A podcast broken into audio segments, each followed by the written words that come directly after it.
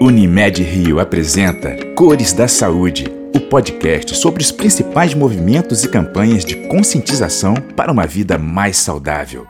Olá, seja bem-vindo ao programa Cores da Saúde, que nesse mês de dezembro celebra o Dia Mundial de Combate à AIDS. A data tem como objetivo reforçar a conscientização sobre o tema, ressaltar a importância da prevenção e estimular a desconstrução do preconceito em torno da doença.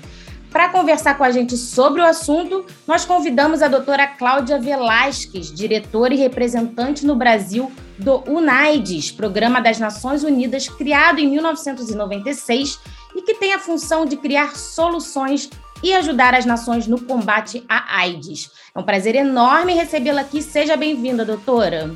Muito obrigada, Thais, e um bom dia a todos e todas e todos aqui uh, que estão vendo o programa. Bom dia. Doutora Cláudia, a síndrome da imunodeficiência adquirida, ou AIDS, né, da sigla em inglês e como ela é comumente chamada, é uma doença causada pelo vírus HIV que ataca o sistema imunológico, enfraquecendo o organismo humano e deixando-o vulnerável à presença de outras infecções e enfermidades. Mesmo depois de tanto tempo, lá se vão aí exatos 40 anos desde que ela foi reconhecida, a AIDS permanece sendo vista como uma sentença de morte repleta de discriminação e estigma pelo resto da sociedade por carregar uma característica de transmissibilidade. Porém, diante dos avanços tecnológicos dos últimos anos, a medicina encontrou tratamentos capazes de minimizar os impactos agressivos da doença, possibilitando aos indivíduos imunodeprimidos uma vida plena e longa com os devidos cuidados. Eu gostaria de começar pedindo para que você nos falasse um pouquinho sobre o panorama da AIDS no Brasil. Você tem uma média de quantas pessoas convivem com ela atualmente e quantos casos são diagnosticados por ano? Obrigada, Thais. Eu vou começar primeiro para explicar um pouco sobre uh, as pessoas e a parte biomédica. As pessoas vivendo com HIV contam hoje em dia com o acesso a soluções biomédicas como a terapia antirretroviral, que elas permitem ter uma vida saudável e produtiva. Cem anos atrás, o, então chamado coquetel de medicamentos obrigava a pessoa a ingerir vários comprimidos todos os dias, com efeitos colaterais que variavam muito caso a caso. Atualmente, a infecção pelo HIV é controlada a partir da combinação de medicamentos de última geração. Felizmente, o acesso a esses medicamentos de última geração não é garantido a todas as pessoas que deles necessitam. As populações em situação de maior vulnerabilidade nem sempre conseguem ter acesso às estratégias de prevenção e de tratamento do HIV. O Brasil, por seu lado, sempre foi uma referência mundial na detecção e tratamento da infecção por HIV. Por exemplo, foi um dos primeiros países a ter tratamento e um plano estratégico para a resposta da HIV desde 1996, qualquer pessoa pode ter acesso ao tratamento e medicamentos que eles proporcionam uma vida saudável por meio do Sistema Único da Saúde, e o SUS. Como resultado, segundo os dados do Boletim Epidemiológico do Ministério da Saúde, eh, desde 2012 houve uma diminuição de 18,7% na taxa de detecção de HIV no Brasil. A taxa de mortalidade por AIDS teve um decréscimo de 17% nos últimos cinco anos. E o boletim indica que em 2019 foram notificados 41.919 novos casos de infecção pelo HIV e 37.308 casos de AIDS. Isso foi no último ano. Né? Então, ações como a testagem para o HIV é o início imediato do tratamento. Em caso de diagnóstico positivo, são fundamentais para a redução do número de casos e óbitos. Um ponto relevante é que o Brasil tem legislação específica para proteger os direitos das pessoas que vivem com HIV e AIDS. O SUS disponibiliza preservativos, testagem, exame de carga viral, medicamentos antirretrovirais à população de forma gratuita. Desde 2018, o SUS também disponibiliza profilaxia pré-exposição, que é um avanço em relação à prevenção combinada do HIV. Na América Latina, o Brasil é o único país que distribui a PrEP, que é a profilaxia pré-exposição, de forma gratuita. E, por qual motivo é, ter HIV não significa ter AIDS? Podia explicar para a gente um pouquinho? Bom, é importante esclarecer que HIV e AIDS não são sinônimos. HIV é a sigla em inglês para vírus da imunodeficiência humana. A infecção pelo HIV debilita o sistema imunológico humano que protege nossos corpos contra doenças. Ao contrário de outros vírus, como, a, como da gripe ou corpo, o corpo humano não consegue se livrar do HIV, para o qual não existe ainda uma vacina ou uma cura permanente. AIDS, por sua vez, é a sigla em inglês para Síndrome da Imunodeficiência Adquirida. É a doença causada pelo HIV, resultante do enfraquecimento do sistema imunológico a ponto que, em que infecções oportunistas, como pneumonias atípicas, infecções fúngicas e parasitárias, podem levar ao óbito. É importante destacar que os tratamentos atuais pela adesão e a terapia antirretroviral tornam a presença do HIV indetectável, de forma que ela deixa também de ser transmissível. E além da AIDS, quais tipos de doenças sexualmente transmissíveis a gente conhece hoje? São muitas, né? Sim, são, são muitas. As infecções eh, sexualmente transmissíveis são causadas por vírus, bactérias ou outros micro-organismos. Em geral, são transmitidas por meio do contato sexual, oral, vaginal, anal, sem o uso de alguma forma de proteção, como uma pessoa que esteja infectada. Mas a transmissão de uma IST pode acontecer também de mãe para criança durante a gestação, o parto ou a amamentação. Entre as ISTs, podemos citar a herpes genital, sífilis, gonorreia, tricomonosis, infecção pelo HIV, estamos a discutir, a infecção pelo papiloma vírus humano, hepatites virais B e C, infecção pelo vírus linfotrópico de células T humanas. Sim, em vários. Caso exista suspeita de infecção por alguma ICT ou mesmo a exposição ao risco de infecção a partir do contato sexual sem proteção ou forçado, a recomendação é sempre procurar o atendimento médico, por exemplo, de uma unidade de saúde vinculada ao SUS. E também eu queria acrescentar que uma pessoa que tem uma infecção de ICT e tem mais risco também de contrair o HIV. E como é que o vírus ele age no nosso organismo?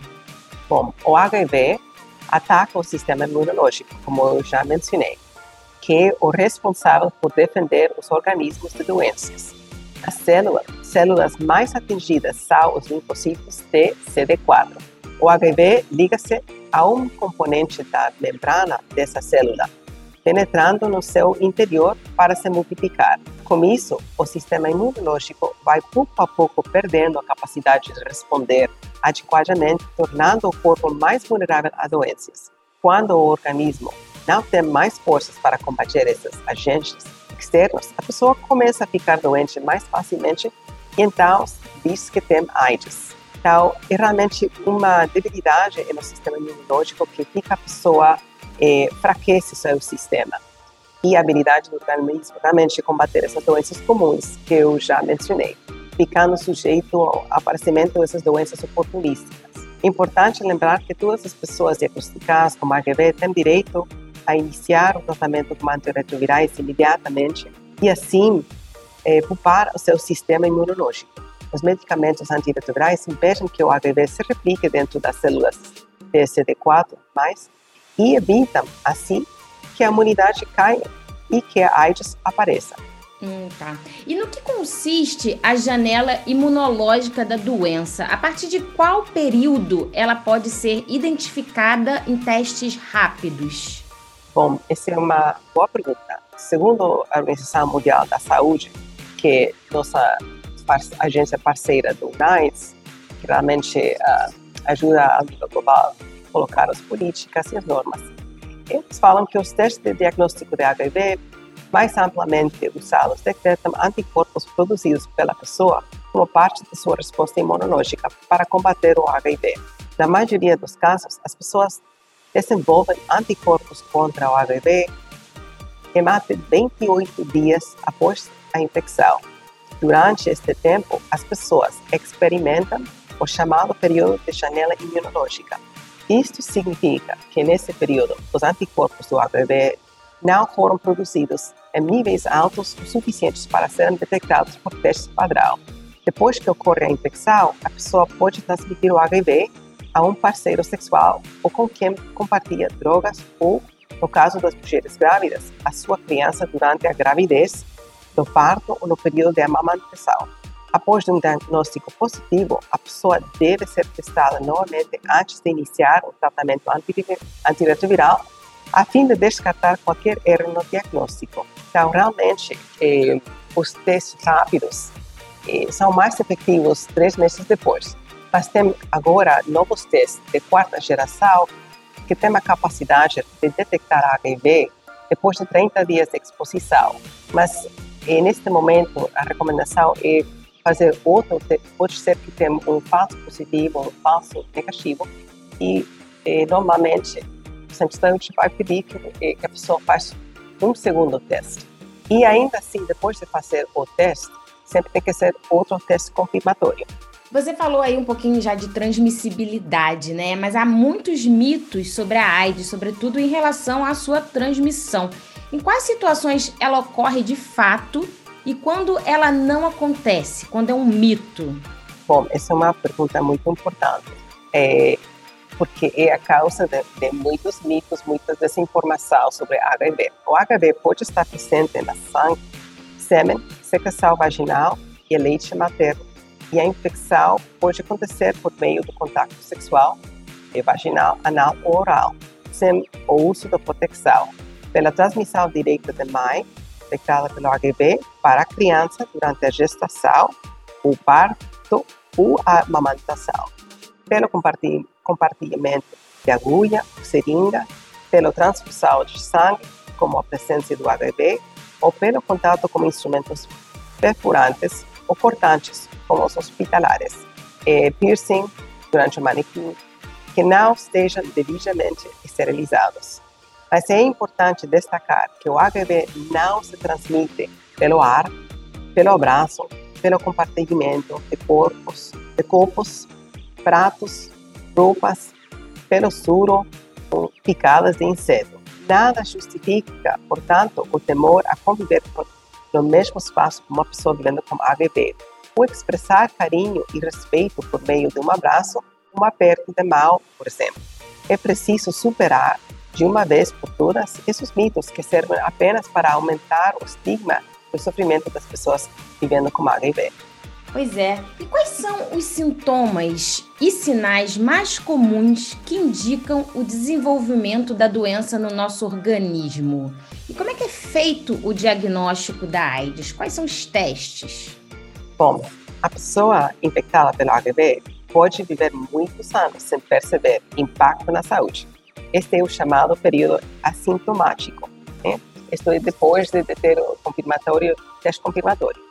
Com o tempo, e o frequente ataque, as células de defesa do corpo começam a funcionar com menos eficiência até serem destruídas.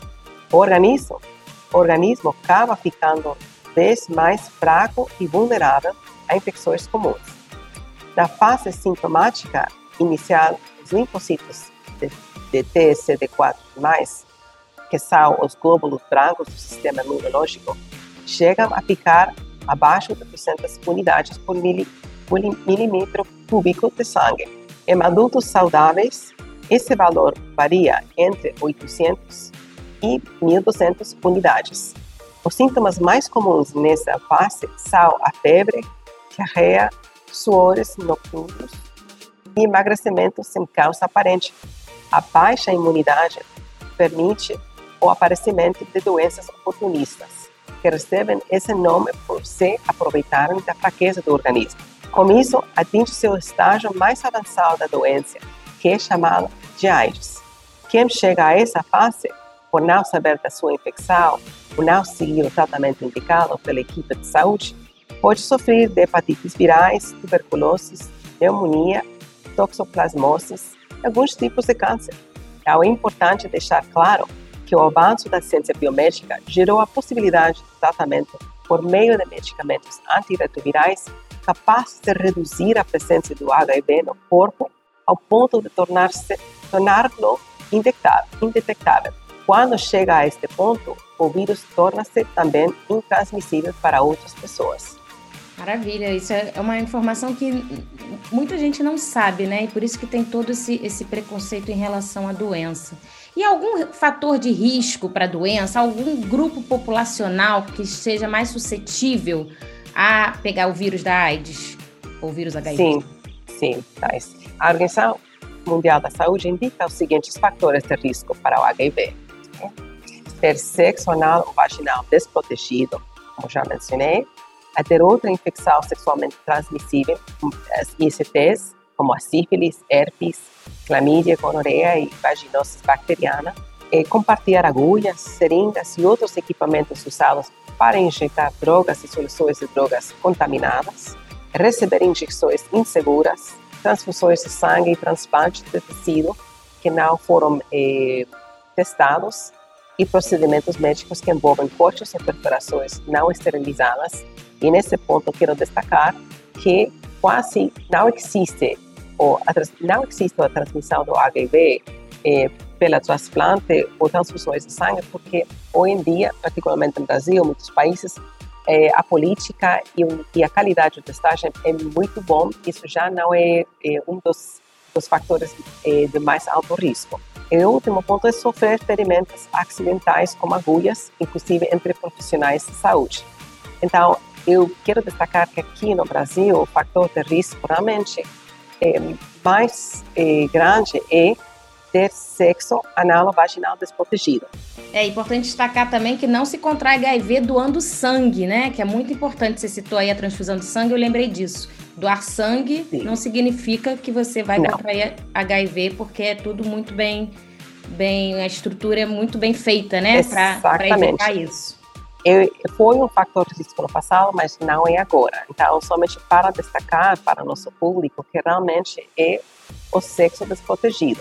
E o que, que é a prevenção combinada do HIV? Além do uso dos preservativos, né, atualmente existe a PrEP, a profilaxia pré-exposição, e a PEP, profilaxia pós-exposição, é que você até citou aí no início da nossa entrevista. Você pode falar um pouquinho mais sobre como elas funcionam, por favor? Sim, são dois, eh, realmente, dois medicamentos muito importantes que nós temos para a prevenção. As estratégias de prevenção combinada realmente partem do princípio de que diferentes abordagens devem ser conciliadas de forma conjunta e também individualizada, levando em conta aspectos biométricos, comportamentais e estruturais. A PrEP e a PEP fazem parte de um conjunto de estratégias de prevenção combinada do HIV, que conjugam diferentes ações de prevenção, tanto em relação ao HIV e outras ISTs, quanto aos fatores associados às infecções. Essa combinação é feita de acordo com as necessidades e escolhas de cada pessoa, suas relações e seus contextos de vida. No caso específico da PrEP, trata-se da tomada diária de um comprimido que pode impedir a infecção pelo HIV no caso de uma exposição de risco o comprimido deve ser tomado todos os dias, mas deve notar que não protege contra todas as ISTs, apenas contra o HIV. A adesão à PrEP faz por um acompanhamento médico e não se destina a todas as pessoas. É indicado para aquelas pessoas que tenham maior risco de entrar em contato com o HIV, especialmente uh, a população gay e outros homens que fazem sexo com outros homens, pessoas trans e profissionais de sexo. Já a PEP funciona mais ou menos como a pílula do dia seguinte e faz uso de medicamentos antirretrovirais para reduzir o risco de infecção no caso da pessoa ter ser exposto a uma situação de exposição ao HIV. Então, funciona depois da, da relação eh, de risco. A PEP deve ser utilizada após qualquer situação em que exista um risco de infecção pelo HIV, como a violência sexual, a relação sexual desprotegida, sem o uso de preservativo ou quando o preservativo se rompe, acidente ocupacional com instrumentos perfortantes ou contato direto com material biológico. O uso da PEP é uma urgência médica e deve ser in iniciado o mais rápido possível. De preferência nas primeiras duas horas após a exposição de risco e, no máximo, em de 72 horas. A profiláxia como a PEP deve ser realizada por 28 dias e a pessoa é acompanhada pela equipe da saúde, inclusive após esse período, realizando os exames necessários. E durante anos, né, doutora Cláudia, a AIDS foi vista como uma doença mortal. Hoje, com o avanço da medicina, muita coisa mudou. Como é que é o tratamento atualmente? Você falou aí sobre a, as, as pílulas, né, os coquetéis. Como é que, além disso, existe mais alguma coisa que é possível fazer para tratar a doença? Claro. Nesses, nos 40 anos passados, desde os primeiros casos de AIDS foram identificados oficialmente, os avanços biomédicos permitiram que hoje as pessoas vivendo com HIV tenham acesso a medicamentos no contexto da terapia antirretroviral, que lhes proporcionam uma vida saudável e produtiva. As pessoas vivendo com HIV que seguem a terapia antirretroviral e façam o acompanhamento médico conseguem que a sua carga viral diminua ao ponto de o vírus tornar-se indetectável e, com isso, passa a não ser mais transmissível para outras pessoas. É o que chamamos de indetectável igual a intransmissível. No Brasil, qualquer pessoa pode ter acesso ao diagnóstico e ao acompanhamento médico caso esteja infectado com o HIV pelo Sistema Único da Saúde. Neste sentido, o país sempre foi uma referência na resposta ao HIV. Entretanto, o Brasil enfrenta muitas desigualdades, como muitos outros países do mundo afora. A verdade é que a possibilidade de ter acesso ao diagnóstico e tratamento não significa, para muitas pessoas, que este acesso acontecerá efetivamente. O estigma, a discriminação, as barreiras sociais, como a extrema pobreza, muitas vezes dificultam ou impedem diretamente este acesso. Uma mulher trans, uma pessoa vivendo em situação de rua, que não se sentem acolhidas no sistema de saúde, podem acabar desistindo de fazer o diagnóstico ou acompanhamento, com consequências diretas para a saúde. É por isso que na estratégia global NIDES para 2021 a 2026, ou 2021 a 2026, identificamos a necessidade urgente de dar uma resposta direta e efetiva às desigualdades. O estigma e discriminação, que são ameaças diretas ao propósito de acabar com AIDS como ameaça à saúde pública até 2030. E por falar em discriminação, né, infelizmente ela é sempre, a doença é sempre associada ao público LGBT. Você pode explicar para a gente o motivo para isso ter acontecido nas últimas décadas e confirmar se isso não passa de mais um mito também que gira em torno da doença? Sim, de fato, historicamente a AIDS foi relacionada à comunidade LGBT. Talvez pelo fato de que, inicialmente, a epidemia de HIV tem afetado com mais intensidade esse aspecto da população. Como eu citei anteriormente, gostaria de reforçar o fato de que, atualmente, as desigualdades potencializadas pelo estigma e discriminação dificultam, ou algumas vezes impedem, que as pessoas vivendo com HIV e AIDS tenham acesso às informações e às diferentes estratégias de prevenção e tratamento. Recentemente, lançamos o relatório Enfrentando Desigualdades, que joga luz sobre este tema, ao mostrar como a pobreza e a falta de escolaridade representam barreiras sociais de acesso aos serviços de saúde e tratamento para o HIV.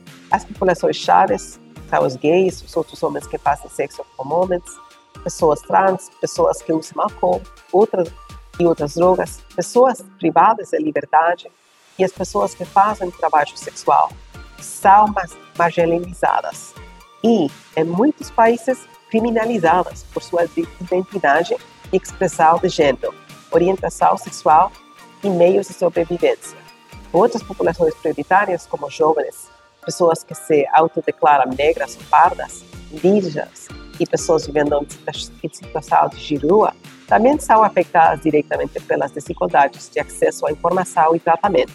E nosso relatório, relatório Enfrentando Desigualdades indica como as chances de se infectar com o HIV é 34 vezes maior para mulheres trans, 26 vezes maior para profissionais de sexo e 25 vezes maior entre gays e outros homens que fazem sexo com homens. E também no boletim epidemiológico de HIV e AIDS 2020 do Ministério da Saúde indicou que, numa comparação entre os anos 2009 e 2019, houve uma queda de 21% na proporção de óbitos de pessoas brancas, mas sem consequência da AIDS.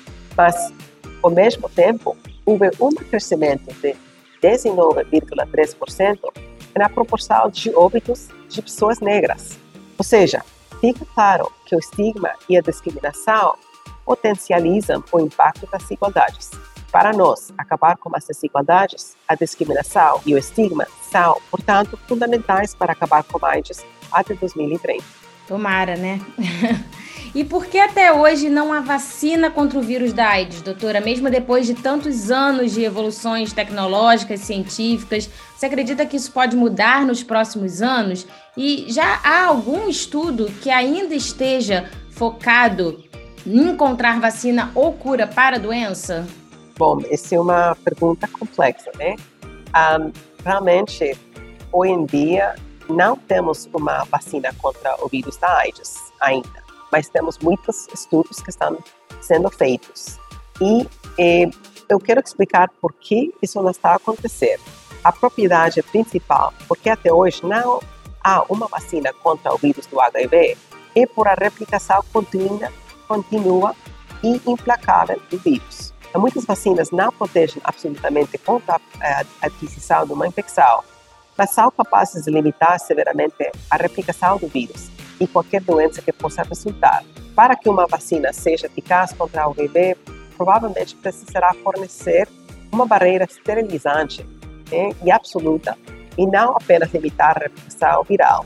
Então, e outro fator realmente é, para é, a dificuldade realmente no desenvolvimento de uma vacina para HIV é a capacidade de essa de HIV de gerar e tolerar muitas mutações em sua informação genética e também que tem, o HIV tem uma capacidade realmente de desenvolver e proteger do reconhecimento dos anticorpos. Então, é uma, é uma evolução contínua do vírus no, no corpo e isso resulta que a replicação viral continua e é implacável. Isso realmente é uh, o fator mais crítico do, da dificuldade realmente em uh, o desenvolvimento de uma vacina em comparação a outros vírus. Mas isso não quer dizer que não estamos mais perto de conseguir. E o NICE considera fundamental o desenvolvimento de, uma vacina que seja eficaz e amplamente acessível a todas as pessoas, especialmente as que vivem em situação de maior vulnerabilidade. Atualmente, há vários estudos para o desenvolvimento da vacina para o HIV e o NICE por apoiar os esforços. Não está envolvido diretamente em nenhuma das pesquisas, mas o fato é que o conhecimento acumulado todos esses anos na busca de uma vacina para o HIV foi extrem, extremamente importante para acelerar por exemplo, o desenvolvimento de vacinas para o coronavírus. Ainda não temos essa vacina e por isso que devemos concentrar nossos esforços nos serviços de prevenção e tratamento do HIV, dando uma resposta efetiva às desigualdades e ao estigma, fortalecendo as comunidades e a sociedade civil, integrando os serviços de saúde, tal como indica a estratégia global do UNAIDS. Ter uma vacina será ótimo, mas ainda temos 38 milhões de pessoas vivendo com HIV no planeta de todas essas pessoas e todas essas pessoas, especialmente as mais vulneráveis, precisam ter seus direitos respeitados e amplo acesso à prevenção e ao tratamento que salva vidas. Mas também quero acrescentar que eu mencionei que temos estudos que estão sendo desenvolvidos e globalmente temos outro estudo que está sendo desenvolvido para eh, a vacina da HIV e Brasil, felizmente, é um dos países eh, que está participando mas isso ainda está é, é, em curso. E para finalizar, doutora Cláudia, você pode falar um pouquinho sobre o trabalho da UNAIDS no Brasil? Bom, UNAIDS é um programa conjunto das Nações Unidas sobre HIV e AIDS. Nós coordenamos o trabalho de 11 agências das Nações Unidas que são relacionadas ao tema de HIV. E cada uma dessas agências tem um mandato específico dentro das áreas específicas delas. E o UNAIDS, precisamente, é o secretariado que faz a liderança, advocacia e comunicação sobre a resposta sobre eh, a, a, epidemia de HIV e AIDS e a resposta, que faz parcerias com a comunidade, com os governos, com a sociedade civil, com todos com eh, setor privado, com todos. Mobiliza ações, mobiliza recursos e a inovação realmente está para gerar informações estratégicas eh, epidemiológicas sobre eh, a epidemia, ter uma coordenação das 11 agências e a convocação e apoio e implementação do, no país. E realmente também é, apoio na governança e na prestação de, de contas e responsabilidade muito, muito compartilhada. Sei que muitas coisas que eu acabo, acabo de falar, mas o, o rol próprio, o papel próprio do INAI somente é essa liderança da resposta o nível político, chamar a atenção globalmente aos países sobre o que acontece com a epidemia e qual é o progresso. Então, eu acho muito importante destacar também que somos a única entidade das Nações Unidas que possui uma sociedade civil como parte da nossa ajuda de coordenação executiva de programa, em comparação a outras agências. No Brasil, também trabalhamos muito proximamente a gestores públicos nas diversas esferas de governo e com a sociedade civil para garantir que as populações mais vulneráveis tenham acesso à informação e as diferentes estratégias de prevenção e tratamento do HIV que lhes garantam uma vida plena e saudável. Alguns exemplos da nossa atuação incluem o apoio a uma rede de cidades e estados que atuam para avançar seus compromissos para acabar com a AIDS como ameaça à saúde pública até 2030, o estímulo e o fortalecimento de organizações e coletivos que atendem as populações em situação de vulnerabilidade ao HIV, a realização de pesquisas que mapeiam a situação da população-chave, como as que vivem na situação de rua, o lançamento de cartilhas e guias como a saúde de mulheres trans, de jovens vivendo com HIV e, direito, e de direitos de profissionais vivendo com HIV, e também cursos eh, virtuais que, que realmente é um cursos eh, de zero discriminação e sobre a prevenção e tratamento da HIV, dirigido a profissionais de saúde, mas para todo o público para realmente tentar educar o público sobre o impacto da estigma e discriminação nas populações mais vulneráveis e, na, no impacto da saúde deles. Entre outras várias atividades que nós fazemos uh, em conjunto com as 11 agências. Eu sugiro que visitem nosso site uh, de UNAIDS, www.unites.org.br, para saber mais sobre a nossa atuação ou então que sigam nossos perfis nas redes sociais. É só buscar por Unites Brasil. Parabéns pelo trabalho, doutora Cláudia. Muito obrigado por ter aceitado o nosso convite. Obrigada, Thais, e agradeço a todo o público por este espaço de tempo para compartilhar com vocês eh, algumas coisas importantes sobre HIV, particularmente da importância dessa prevenção e do tratamento. Mas também queria destacar outra vez eh, sobre as desigualdades e esse estigma de discriminação, porque realmente essa é a parte mais crítica e realmente a, a barreira que estamos, é o desafio mais grande aqui no Brasil. Eu conversei hoje com a doutora Cláudia Velasquez, diretora e representante do UNAIDS no Brasil. Espero que você tenha aproveitado a conversa. Até o próximo programa e cuide-se. Unimed Rio. Cuidar de você. Esse é o plano.